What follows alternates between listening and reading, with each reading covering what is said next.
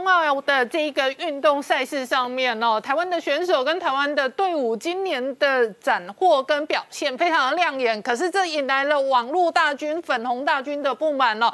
现在几乎哦，从这一个各个明星的版面洗来洗去哦，几乎哦，这个网络大军哦很少这一个明星艺人的同时呢，那觉得全世界都在辱华。那有一些明星艺人是被迫被台独哦，可是同一时间哦，美国前国情蓬佩奥昨天直接公开讲，他说台湾从来就不是中国的一部分。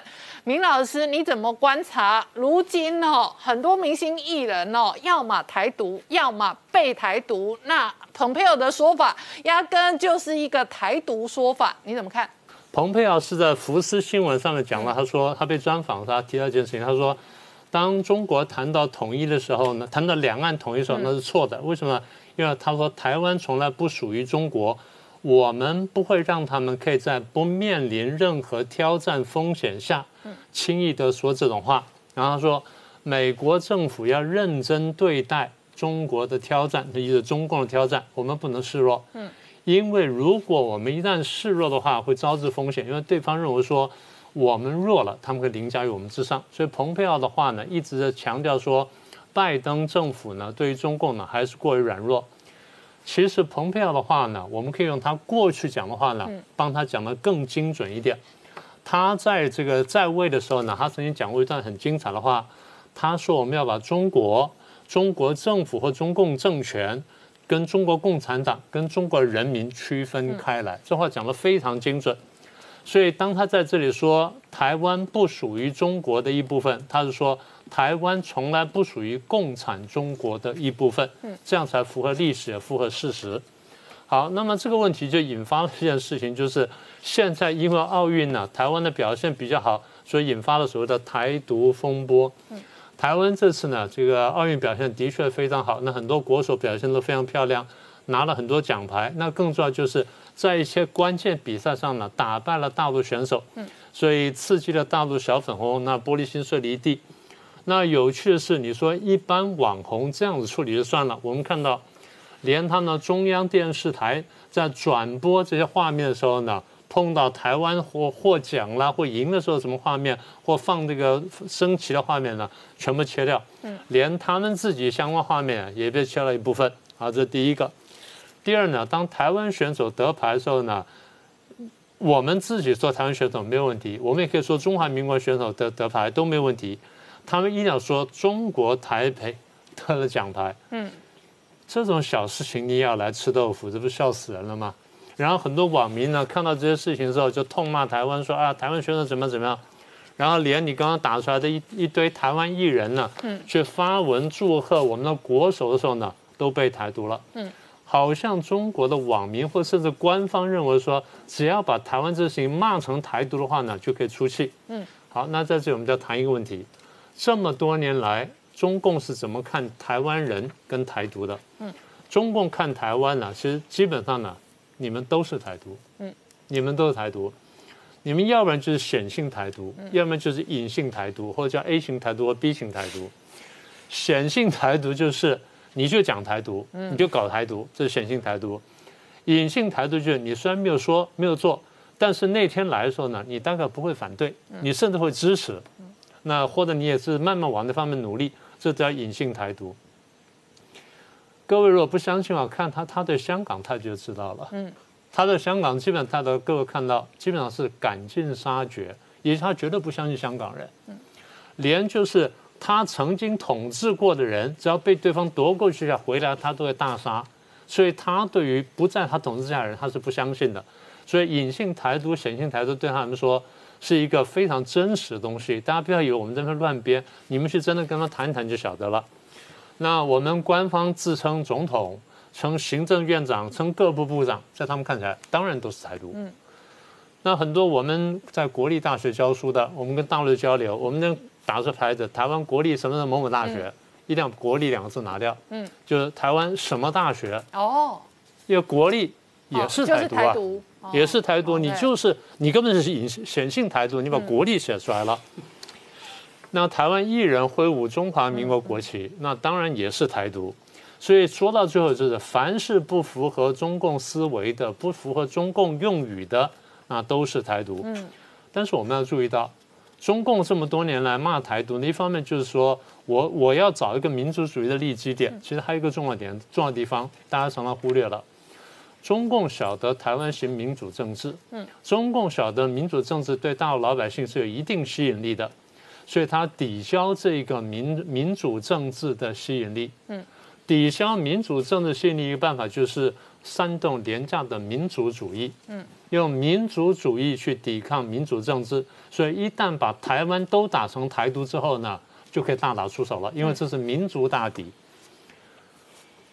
那么这么一来，有趣就是我们看到台湾有些名嘴或学者竟然附和这件事情，嗯，这才是让我们最担心的，这叫自毁长城。呃，这些人我提醒一下，不要以为你们将来下场会很好，你们将来下场会非常惨。将来有机会我们谈这件事情。中共早在一九四五年到四九年的时候就准备了十六个字给这些人，我们将来慢慢说。简单说，就最后全部要杀光，全部要解决掉。嗯，那就这么说。好了，那么现在就回到台独的定义。早在大概两千年不到，当时呢，我就跟政府谈，然后也跟间接跟大陆谈过。我说，你们对你们大陆呢，对台湾的台独的定义过宽，嗯，对你们对我们都不方便。台独定义过宽啊，我什么都是台独，你什么都要骂，骂到最后呢，大家离心离德，嗯，这是最浅的。第二就是你把很多很正常的台湾意识呢，全部等同为台独。你上海人没有上海意识吗？嗯。湖南人没有湖南意识吗？四川人一天到晚讲说你们喝我的洗脚水，这不是四川意识吗？那为什么你们不围剿这些东西呢？你要去围剿台独意识呢？所以我说，大家爱本乡本土的心那是没有错的。那问题是你怎么样把它放大？那这个你有本事你来争取，而不是靠打压。台独定义一旦过宽的时候呢，你把所有东西都打成台独的话，那会离心离德。所以我们讲了很多年之后，有趣的是，二零零五年左右，嗯，胡锦涛在那篇告台湾同胞书文告里面，很清楚用一大段话讲说，台湾意识就是爱本乡本土，就是我刚刚讲那段话，就是当年我们在大陆讲那段话，嗯，我们说这个是本乡本土意识，这很正常，没有什么了不起。你们湖南人会爱湖南，东北人会爱东北，这都是司空见惯的事情。所以后来他们写出来说，这是爱乡爱土意识，不能等同于台独。现在他们开倒车了。嗯，好，那么台独定义宽还有什么缺点呢？当台湾什么都是台独的时候，那你要动手的呀。眼看着有人在分裂国土了，你能不动手吗？这是你的责任呢。就最后呢，你要逼到要逼到你对台湾打动手，要去打仗。你打台湾，台湾难受，其实你也难受。不要以为你一定打得赢，而打完之后出什么问题，你还不知道呢。所以玩弄民族主义呢，我这样我常常这样讲，我说在政治学上看，民族主义是一个很正常的情感。任何一个民族若民没有民族主义，那就一盘散沙，被外族欺凌，那是毫无疑问的。嗯。但是过度的民族主义或激进的民族主义，对内对外都要寻找敌人。嗯。一旦民族主义开始寻找敌人的时候呢？就开始猎巫了，嗯，现在就是这个情况。民族主义玩过头，惹惹火烧成事情，历史上比比皆是啊。日本的民族主义玩过头，出外侵略；纳粹民族主义玩过头，去杀其他的种族。然后当这个中国民主主义玩过头的时候，玩出义和团。嗯，所有东西呢，我们再说一次，民族主义是必须要有的，但要有一个分寸。中共是因为。共产主义不灵了，各方面都不灵的时候，没办法去起灵于廉价的民族主义。但是玩过头，那现在我们看到了到处出征，嗯，出征台湾那很正常，搞了几十年了，嗯，出征日本，我们现在看到了，跟新疆棉有关的品牌被出征了，香港被出征了，所以出征的时候他们觉得很愉快，觉得很痛快，但它的反作用是什么？话就会带来各式各样的反作用。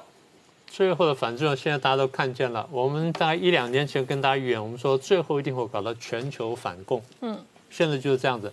大家现在慢慢看懂了，你可能不是那么中国，其实你只是共产而已。嗯，所以中共的民族主义呢，我常讲，我说它是一个失败的东西，因为它的失败在于说，因为共产主义其实不是一个很进步的一个思想，也不是很进步的这种运作方式。那这有机会我们再说。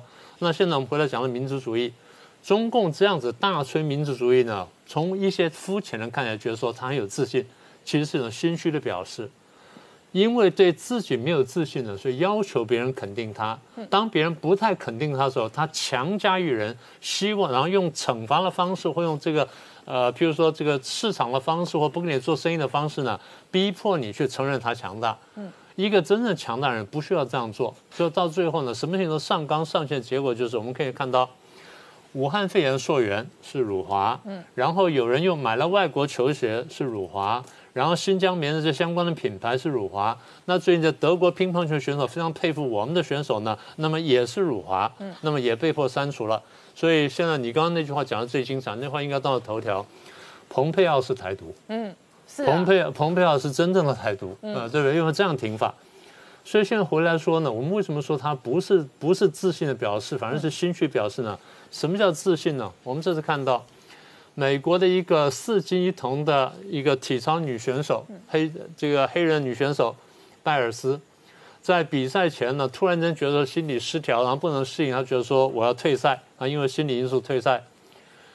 美国人都非常谅解，非常同情，问说你为什么会这样子？然后你是不是赶快恢复？当然不是在意这金牌，大家在意这个人，也就是人的价值。那么后来最后出赛了，然后全世界都中了游戏，说啊他出来出赛了，虽然只夺夺了铜牌，大家觉得说哦他正常了，他是为这个人高兴。嗯，反过来说，如果这件事情发生在某一个中国大陆选手，你觉得网民会怎么看他？嗯，对不对？这就是自信不自信的问题。习近平现在在讲说哦中国人四个自信四个自信，大家有没有讲过？过度自信、过度自大，其实是自卑的反射。嗯，我们常常都这样讲，我们都很清楚，这种东西呢，讲得轻了是一个暴发户的心态，晓得自己的道德修养跟不上，晓得自己没不到那层次，怕被人家笑；讲得重一点点呢，怕被看穿，怕被笑话；讲得再重一点，就是你想在有朝一日称王称霸的时候，你要去霸凌别人，要去宰制别人，把今天这不平全部翻回来。一个真正有自信人是可以平等对待人的，只有没有自信人呢，才能才会没事做，把人家踩在脚底下。好，对台湾拿了金牌，打败了大陆选手，很多人很大陆很多大陆网民非常吃味。我们看这刘焕呢就很清楚了。那我们说那反问一句：这么多年来，你们不是一天到晚讲说台湾是同胞吗？那台湾同胞呢拿了金牌，你应该高兴才是。为什么今天是大家挞伐到这种地步？那不是恰恰表现说你要统战台湾时候甜言蜜语，关键时候原形毕露，再不然就是飞机恐吓、航母恐吓，然后甚至说要用核子武器把台湾全部消灭，然后全全部大移民。嗯，所以这些表现给我们得到几个结论：第一呢，这些呢是非常不中国、不自信的表现。它的根源在于说，第一是共产主义，嗯，第二是共产党，第三就是共中国共产党。特别这么多年打造出一套党文化，而这套党文化呢，禁锢了全世界很多华人的思维，所以我们不从华这种共产党党文化里面跳脱出来的话，我们没有办法得到真正心灵上的和平。嗯，所以说到底呢，我们要对台湾讲一句讲几句话。台湾呢，现在有各种各样的争议啊，不管是什么台湾队啊、中华队等等，我们一句话说完。在中共眼里面看起来，你们都是台独队，就这么简单。所以不论蓝绿白，我不管统独，不管什么，我先先说清楚，必要必定要先反共，不反共的话，什么事情都做不成。这点呢，我得提醒大家。嗯，那我请教一下岳中哦。另外一个外界关心的是哦，北京整数的网络大咖哦，马云到现在为创下。刚刚看到的是蓬佩奥直接公开谈论，他说呢，台湾从来就不是中国的一部分。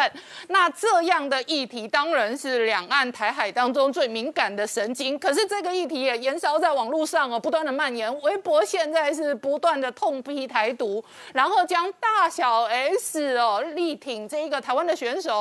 直接贴上台独一家人标签。一个东京奥运，台湾的表现非常的好，目前至少拿到了十面以上的奖牌，所以国际上开始正视台湾。台湾的名字呢，再也不是禁忌，到处都讲台湾，台湾，台湾。连蓬佩奥在八月二号接受福斯专访的时候呢，他特别提到说，中国喊出统一台湾根本是错误的，因为事实上中国从来就没有统治过台湾，台湾从来就不是中国的一部分。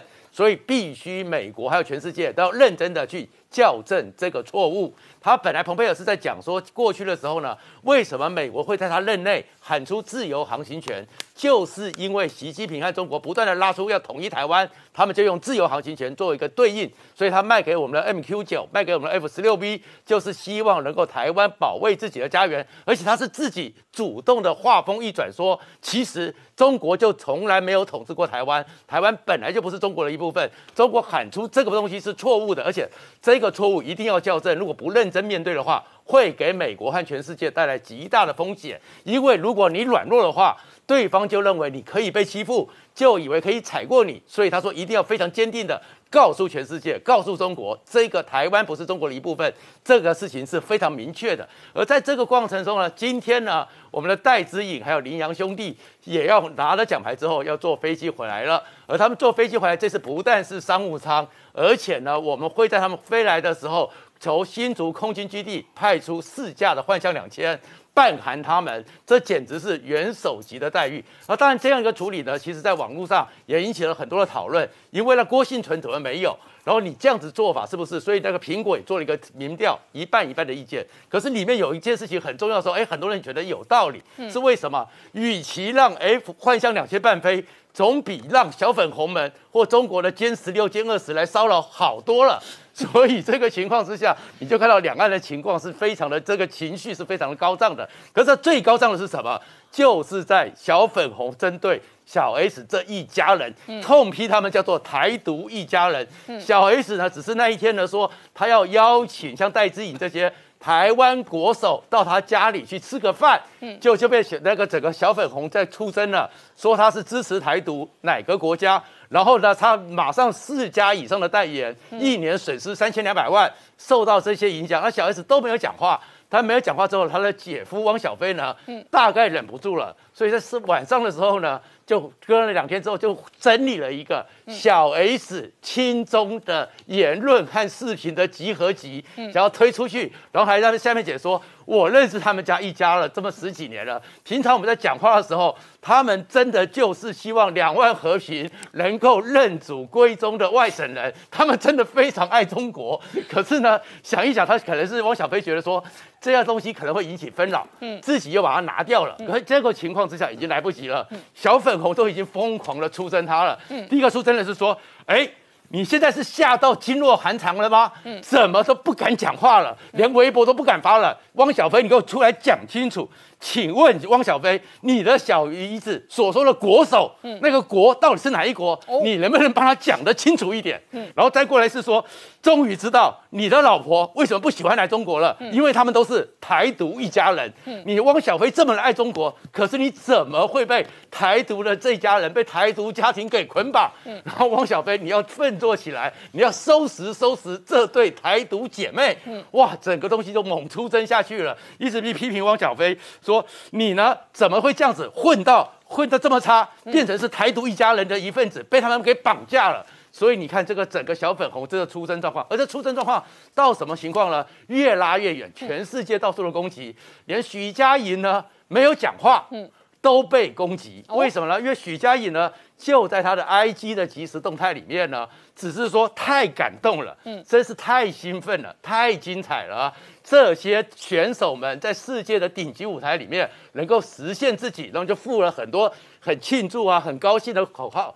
但是，他后面放的是羽球、桌球、射箭、举重、体操、柔道、高尔夫，刚好是台湾特牌的这些金银牌的项目。结果小那些小粉红一看了。也受不了，嗯，也觉得不能忍受。说你这个东西呢，就代表你心态有问题，嗯，你的态度有问题。你为什么没有其他的奖牌呢？这些刚好是台湾的，所以你呢，这个许佳莹，你也是呢，台独狗。我直接这样讲了，还问他说：“哇哇，今天台湾的国歌好听吗？”然后就说你一边呢来这边赚取中国的红利，一方面又偷偷摸摸的戳中国的痛处，嗯，也把许佳莹给出征掉。可是他们出征已经越出征越疯狂，嗯，出征到了连德国的选手呢，奥洛恰夫都被出征了。哦，哦，奥洛恰夫昨天不是终于在我们跟我们小林兄弟、小林同学打得很凶，打得很终于赢了。赢了以后，他当然很高兴，也很艰辛，所以他自己他的脸书 IG 还有推特上就写说这是艰辛的一仗，我们赢了台湾，即将跟日本队做一个竞争。哎，他只是写了赢了台湾，马上中国人呢，一些小粉红也到他那边去出征，出征是你为什么是赢了台湾，不是赢了中国台北？你到底是怎么样？连台湾两个字，台湾被他打败了，这不能讲。弄到最后，奥恰洛夫想说。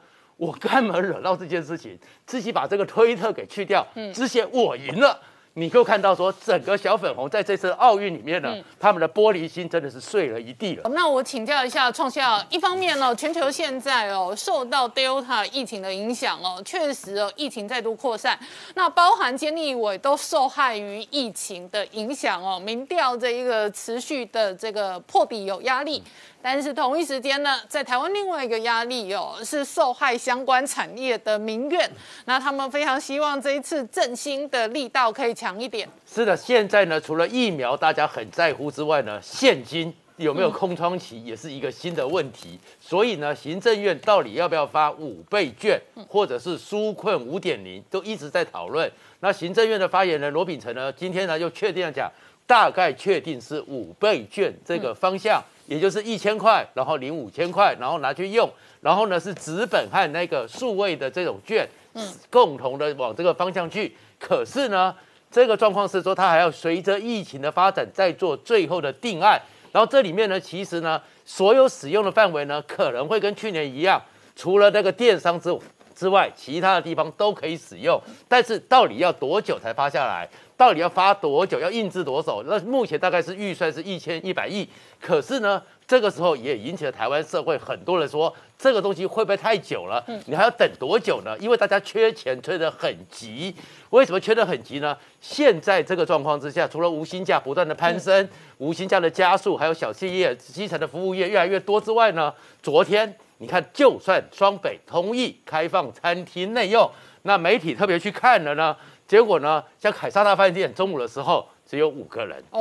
哦，根本就是员工比较多，大家还是担心啊，不敢进去啊，还要观望啊。然后呢，王品旗下的义旗泸州店呢，看过去之后只有员工，没有人进去，因为大家说虽然你开放了，虽然你梅花座摆好了，可是我还是要担心一下。还有的是很多的时候看了很多店都是没有客人，然后所以大家的压力很大，所以这个餐厅里面很多人甚至去访问的话。说观望一两个月，嗯，还不是一两个礼拜，因为现在德尔塔或者有一些潜伏的，大家对这些餐厅压力是很大的。然后房地产里面呢，我们看到台北市火车站五铁共构，交通枢纽是蛋黄中的蛋黄，可是呢，很多房子、很多店面都挂出来招租、招租、招租，而且呢，根据五九一的交屋租屋房里面有七家是上亿元以上的。这样的黄金店面哦，也撑不住了，也说要招招租，也说没有办法。然后呢，因为前一段时间这个情况之下呢，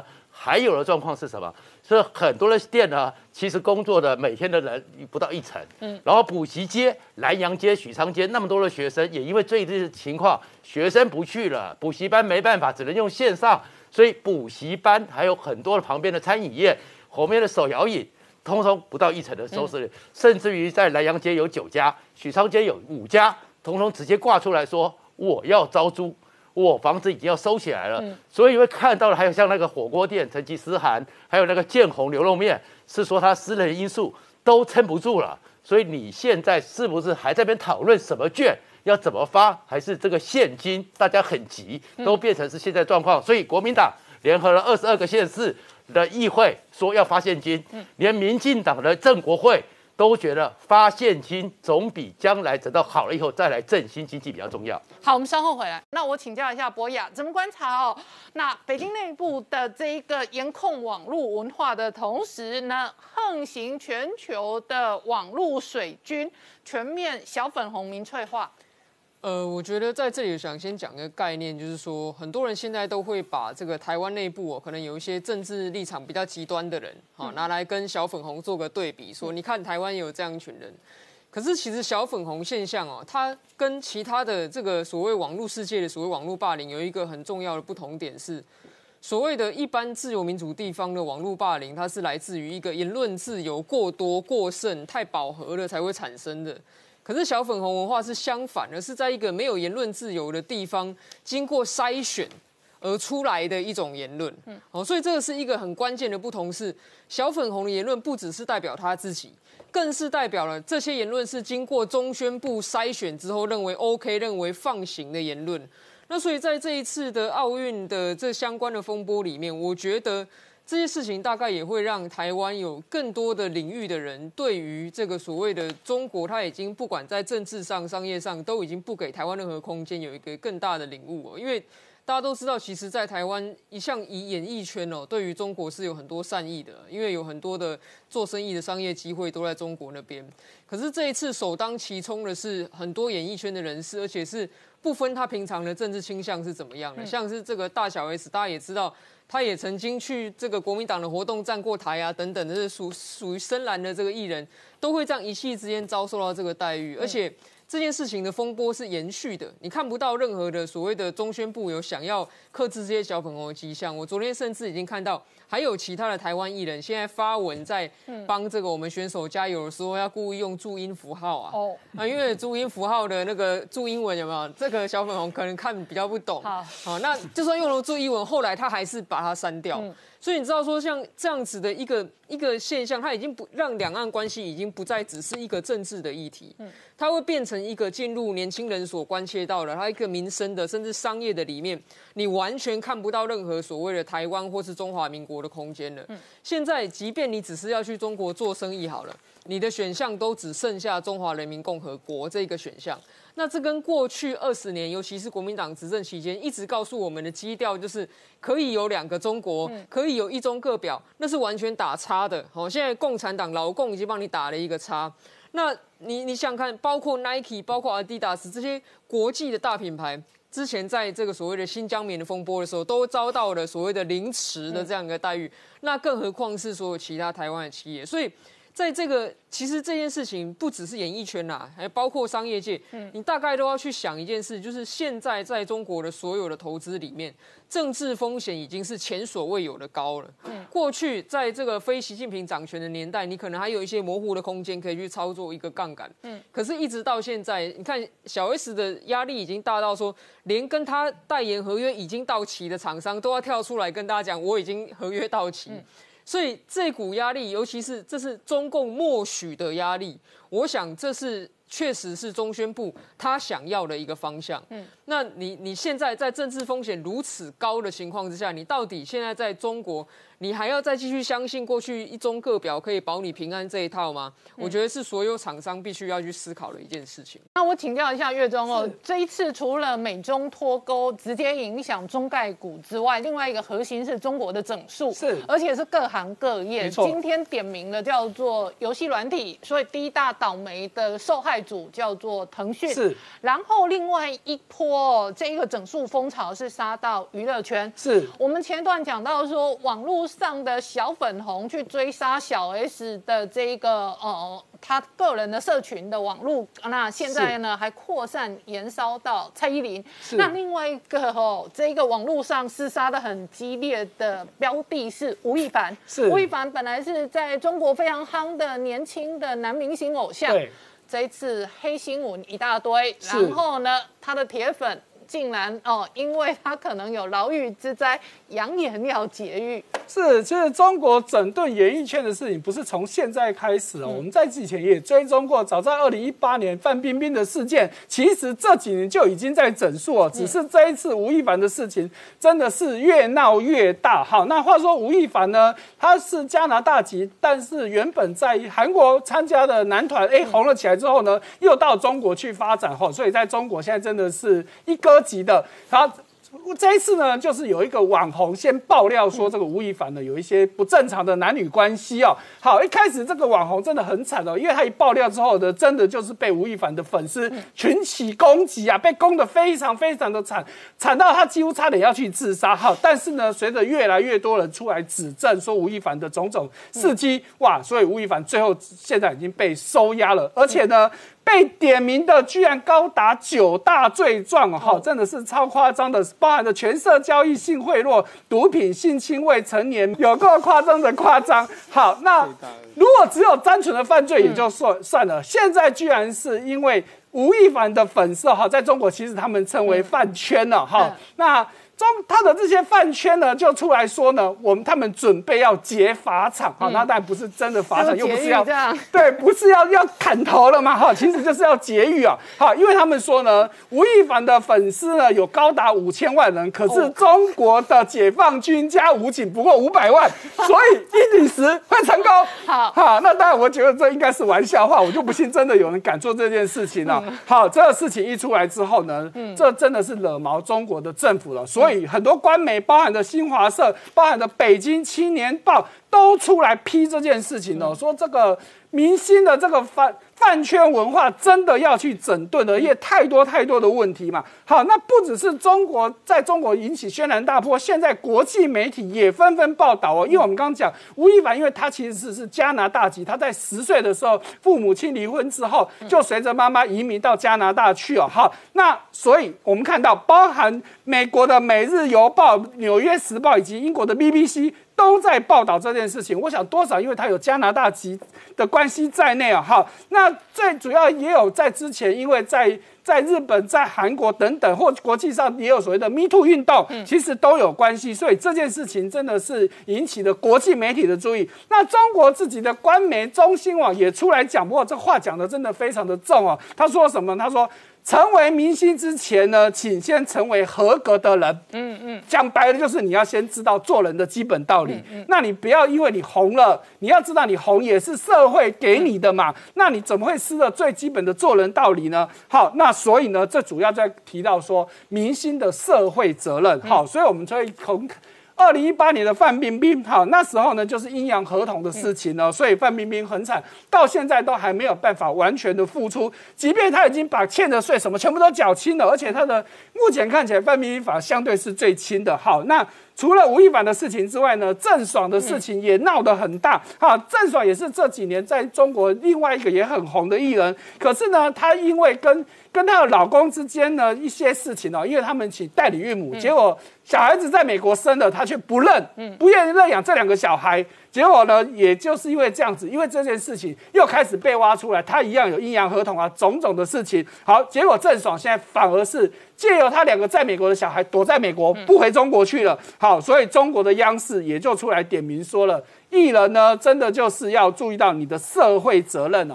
好，除了整顿这个演艺圈之外呢，哈，我们在之前也不断的追踪，要打击中国的这个补教界之外呢，地产业也是一个重点。好，那这两个事情一结合，就是学区的房地产哦。所以呢，你可以看到，中国现在开始，因为就跟台湾也是一样嘛，一些好的学区。附近的房地产通常都比较值钱，所以呢，现在尤其是在深圳的部分开始有几个动作出来。第一个，我扩大学区，啊，我如果很大的范围都可以就读这些所谓的明星学校的话，那房价就炒不起来嘛。所以这是第一个。第二个呢，就是老师交流制度，会有明星学校，基本上因为有明星老师嘛，那我让这些明星老师轮流轮调，哎，那。这时候明星学校就成不起，就没有办法出现，那连带的房价就炒不起来，所以中国开始有这样子的动作。好，我们再看到在金融业部分，好，美国的证管会正式下令暂停中国的企业要到美国去挂牌的所有的注册动作跟这个申请的动作。好，是等到有明确的这些下一步之后呢再来说。所以呢，原本眼前。正准备要申请的至少有四家公司，包含了喜马拉雅、这 Keep 等等，这四家公司就临时喊卡了。好，那根据统计呢，之前就以过去三年来看，已经在美国挂牌，那目前还没有下市的公司大概有七十九家，但是有七成以上，大概就是将近六十家都破底。所谓破底，就是比它 IPO 的。这金额都还要来得低，所以导致很多的这些上这些大老板们呢亏了非常非常的严重。好，那连带的美国做出动作之后，哎，我们看到中国的证管会在求饶喽，说什么呢？希望跟美国的证管会加强合作。哎，原本中国的证监会态度其实是非常强硬的哦，结果现在反而是态度变软的，说：“哎呀，我们要继续跟你互相尊重啊，我们彼此共赢啊，然后我们好好坐下来谈，找到一个解决办法了。”哈，显然的就是中国自己算盘一打，我不能去美国挂牌，其实我亏更大。哈，所以呢，这是我们看到中国新的态度上的改变。好，我们稍后回来。